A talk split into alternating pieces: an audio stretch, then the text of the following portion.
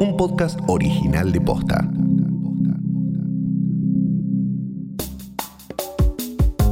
El Congreso podría sancionar este miércoles la Ley de Economía del Conocimiento. En el episodio de hoy te contamos de qué se trata y cuál es la importancia de esta ley. Hoy es martes 6 de octubre.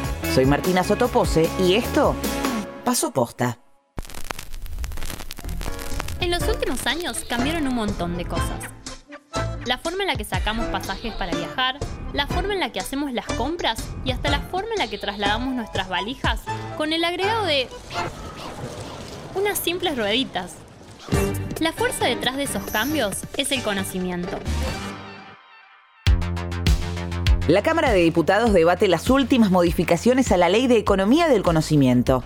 El proyecto fue aprobado hace unos días en el Senado y de obtener dictamen en la Cámara Baja podría convertirse en ley este miércoles. La ley había sido originalmente aprobada durante el gobierno de Mauricio Macri, pero fue suspendida este año hasta enviar una nueva ley con algunas modificaciones que la reemplazara. En el Senado, la ley fue aprobada por 42 votos afirmativos y sin la presencia de Juntos por el Cambio que sigue sin querer sesionar de manera virtual. Che, todo bien, pero ¿qué es la economía del conocimiento? Son aquellas actividades que se caracterizan por el uso intensivo de tecnología y que sobre todo son muy intensivas y donde son muy importante el capital humano que vos contrates para producir ese conocimiento a través de la tecnología. Él es Sebastián Davidovsky, periodista especializado en tecnología. La economía del conocimiento abarca aquellas actividades productivas que se caracterizan por el uso intensivo de tecnología y que requieren capital humano altamente calificado. Incluye empresas de software y servicios informáticos, producción audiovisual, biotecnología, industria aeroespacial, nanotecnología, inteligencia artificial y robótica, entre otras. ¿Por qué es importante esta ley? ¿Por qué es importante una ley al respecto? Bueno, por muchos aspectos. Primero porque ya es el tercer sector exportador de la Argentina que puede generar esas divisas que el país tanto necesita. La economía del conocimiento representa el tercer rubro exportador de la economía nacional, solo superado por el complejo oleaginoso, el cerealero y la industria automotriz. O sea, viene la soja, los cereales, los autos y después el conocimiento.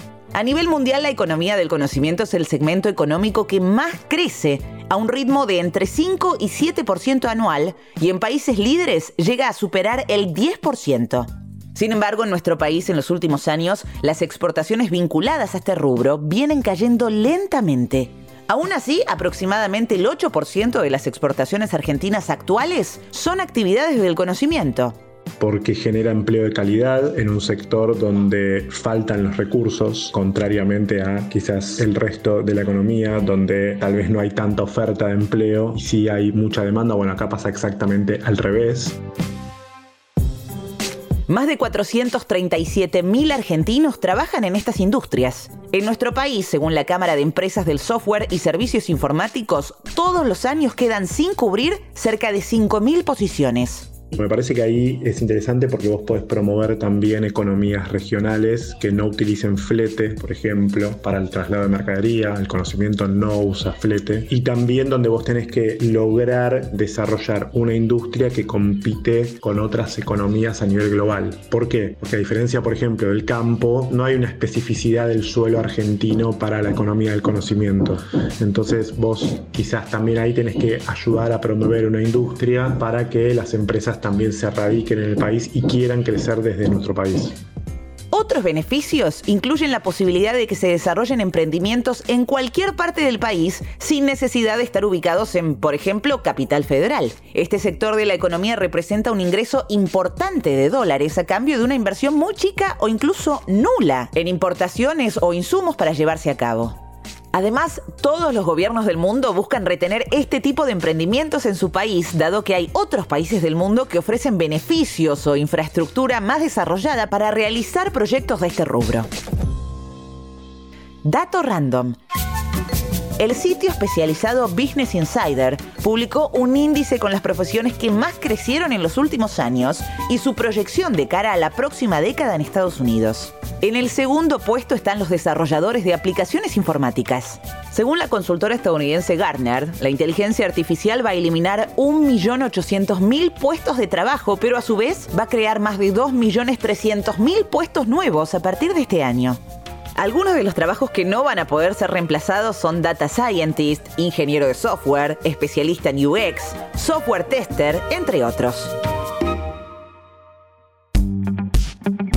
Tiene su antecedente en la ley de software que se sancionó a mediados del 2000 y que cuando se estaba por vencer, ahora justamente en 2019, los sectores del software decidieron ampliarlo a otros sectores, por ejemplo a la promoción de actividades de biotecnología, servicios geológicos, producción y postproducción audiovisual, siempre con la condición de que cumplan alguna de las condiciones para que entren. Entre esas condiciones justamente es que exporten. La ley establece una serie de incentivos fiscales hasta el año 2029 a todas las empresas y emprendimientos en el área del desarrollo de producción de software y servicios vinculados a las nuevas tecnologías. Estos son algunos de los puntos más importantes. La ley obliga a que estas empresas demuestren inversiones y mejoras en la calidad de sus servicios y en la capacitación de sus empleados. Además, hay incentivos para emplear a jóvenes, mujeres sin empleo formal o mayores de 45 años. Este beneficio es aún mayor si las incorporaciones laborales involucran a mujeres, travestis y trans, profesionales con estudios de posgrado en materia de ingeniería, ciencias exactas o naturales, personas con discapacidad o residentes de zonas desfavorables. A su vez, deben demostrar que un porcentaje de lo que desarrollan sea exportado. Pueden convertir parte de sus contribuciones patronales en bonos de créditos fiscales para pagar impuestos nacionales. La ley también crea el Fondo Fiduciario para la Promoción de la Economía del Conocimiento. Y la autoridad de aplicación es el Ministerio de Desarrollo Productivo. A mí me parece un punto interesante a plantear es que donde se valora mucho el recurso humano. Eh, entonces Argentina ahí tiene un potencial muy grande, compite con otros países porque es un mercado a nivel global, es decir, vos los servicios que ofrezcas de la Argentina los podrían estar ofreciendo desde otro lugar del mundo también, por lo cual ahí se juega también qué tipo de desarrollos vas a incentivar para que también empresas y trabajadores también quieran quedarse en la Argentina. Y dentro del futuro del trabajo también me parece que ahí se plantea también, bueno, estos nuevos roles asociados a no tanto tareas automatizadas, sino por ejemplo el análisis de datos, por ejemplo, etcétera, que también van a ser muy importantes. Ah, mira ya el cierre. Bien. Esto pasó posta es una producción original de posta. Escúchanos de lunes a viernes al final del día en Spotify, Apple Podcast y en todas las apps de podcast. Si te gustó este episodio, compartilo con alguien a quien creas que le puede interesar. Y si nos escuchás en Apple Podcast, te invitamos a que nos dejes una reseña. Nos suma muchísimo para que más gente nos descubra. Búscanos también en Twitter y en Instagram. Somos arroba postafm. En la producción estuvieron Galia Moldavsky y Fede Ferreira. Nuestro editor es Leo Fernández. En la dirección general, Luciano Banchero y Diego del Agostino. Soy Martina Sotopose y esto pasó posta.